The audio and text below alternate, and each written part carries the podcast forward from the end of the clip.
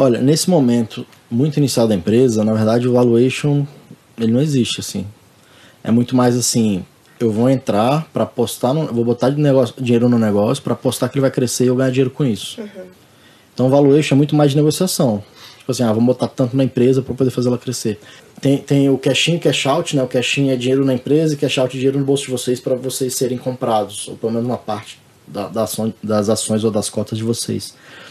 Então, assim, esse cash in, geralmente nesse primeiro momento é sempre cash in, que é dinheiro para a empresa, para fazer ela crescer. Mas você não consegue falar assim, ah, a empresa hoje vale um milhão, então bota aqui 100 mil por 10%. Uhum. Muitas vezes é melhor, tipo assim, você vai falar assim, cara, eu quero botar aqui 300 mil por, sei lá, 10%, 15% para poder fazer a empresa crescer. É muito mais nesses termos do que propriamente assim, ah, vamos calcular aqui o valuation. Porque às vezes você não tem faturamento ainda, não tem ativo, não tem fluxo de caixa. Então não faz sentido você calcular valuation.